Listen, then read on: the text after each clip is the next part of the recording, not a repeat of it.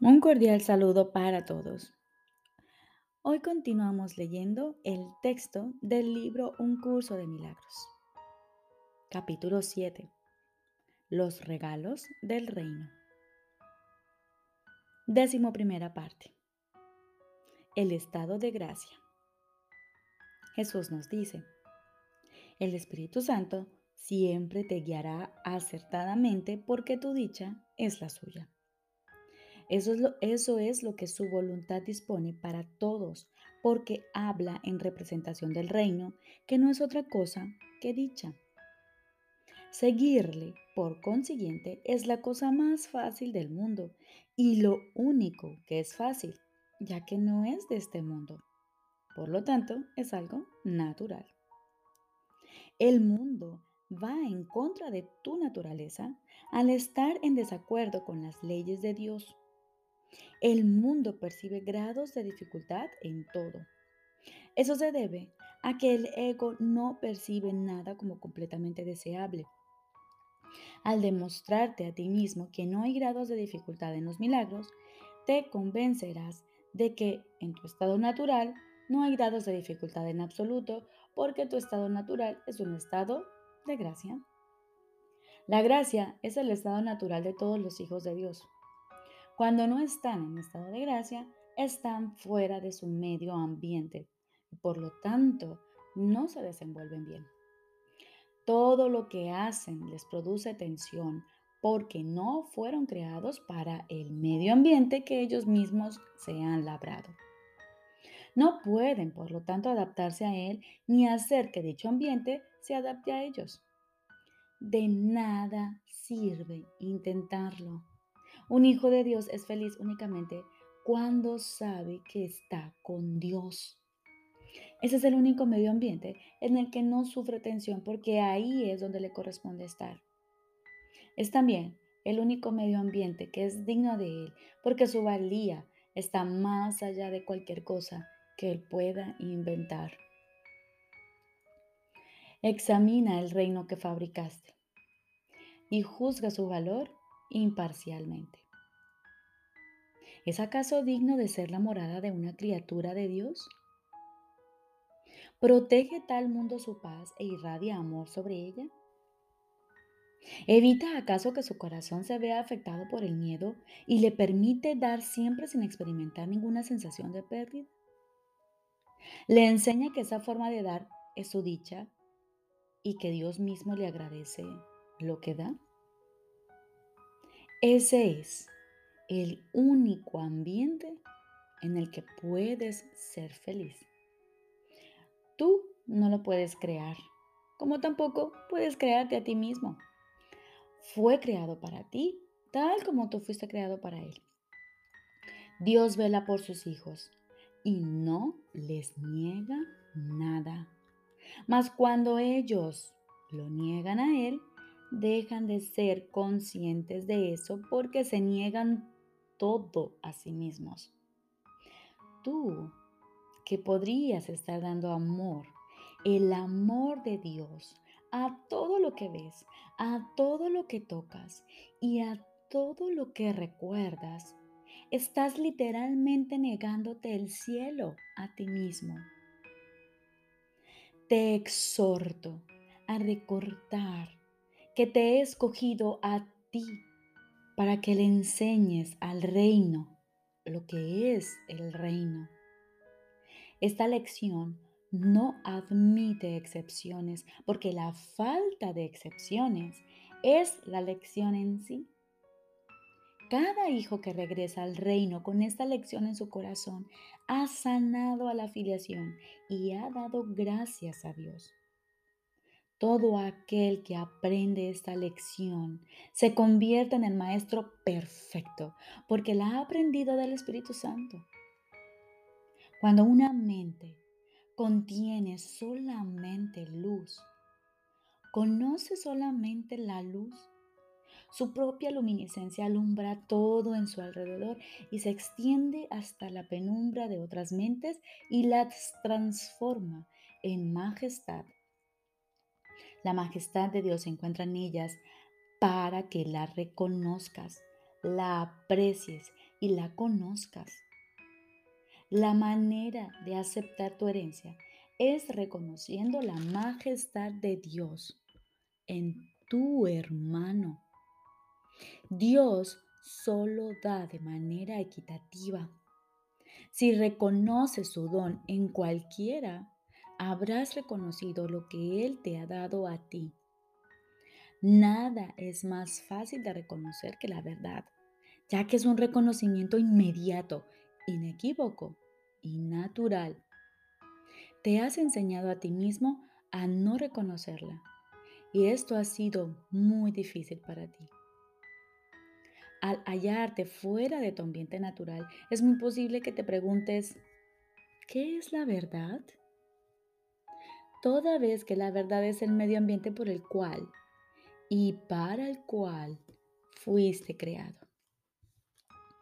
No te conoces a ti mismo porque no conoces a tu creador. No conoces tus creaciones porque no conoces a tus hermanos, quienes la crearon junto contigo.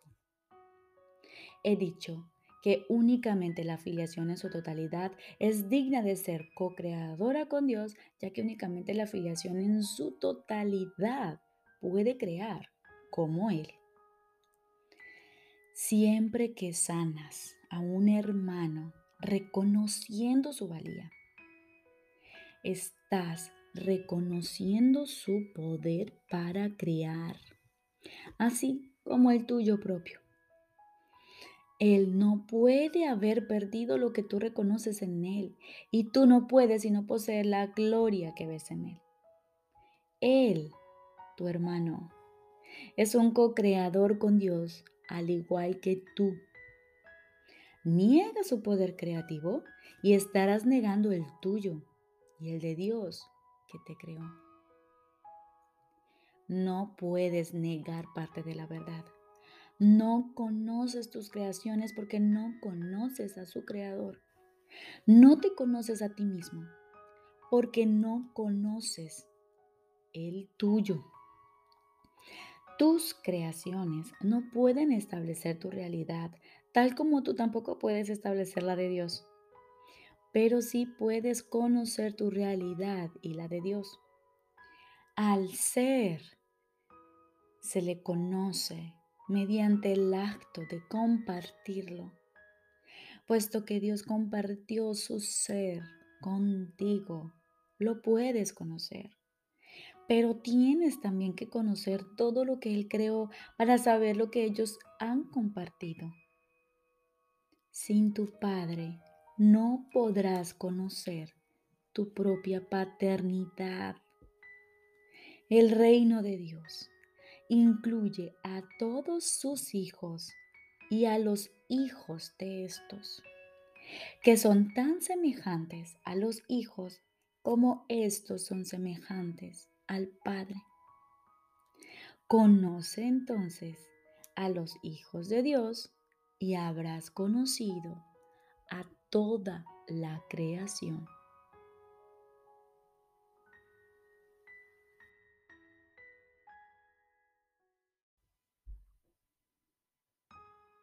Ahora continuamos con el libro de ejercicios. Lección de repaso número 56.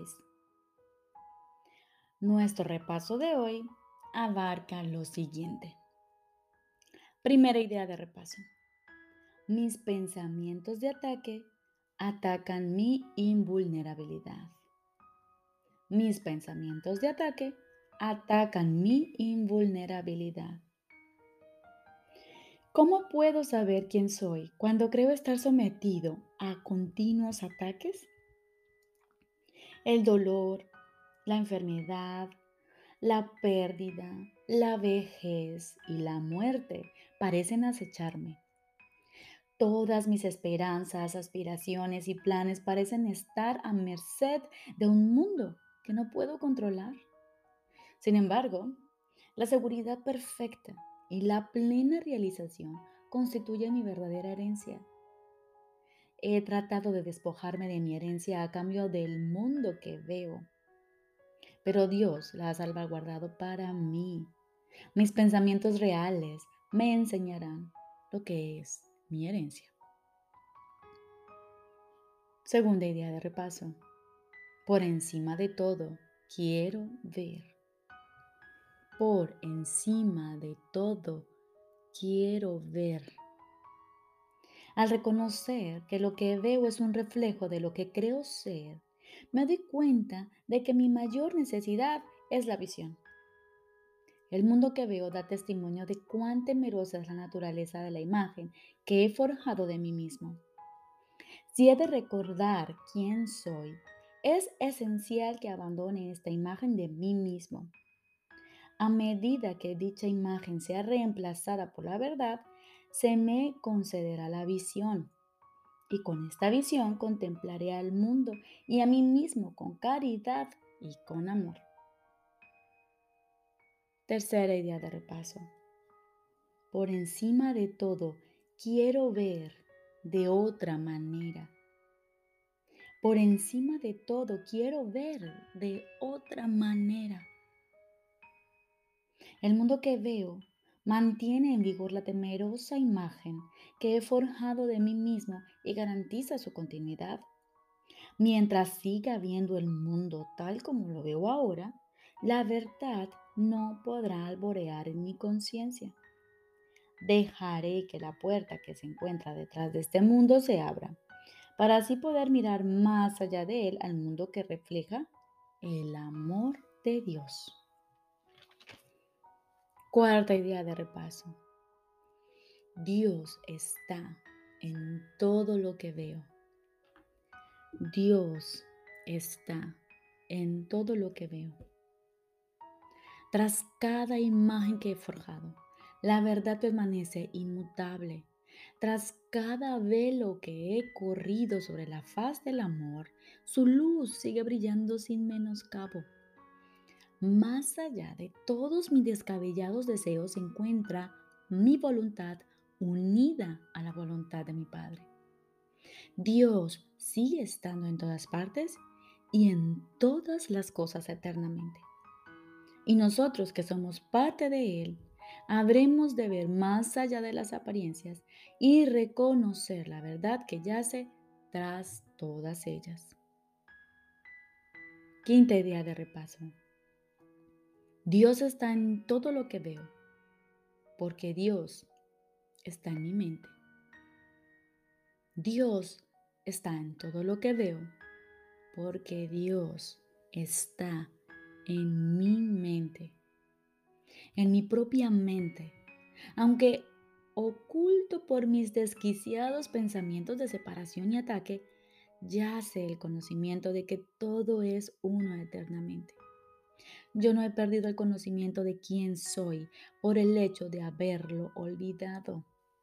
Ha sido salvaguardado para mí en la mente de Dios, quien no ha abandonado sus pensamientos y yo, que me cuento entre ellos, soy uno con ellos y uno con Él. Recordemos, lección de repaso número 56. Tenemos cinco ideas de las cinco lecciones de la 26 a la 30. Comenzamos el día leyendo o escuchando estas cinco ideas junto con los comentarios. Dedicamos dos minutos o más a cada sesión de práctica pensando, reflexionando en torno a estas ideas. Con la más frecuencia posible en el transcurso de este día. Te deseo un feliz y maravilloso día.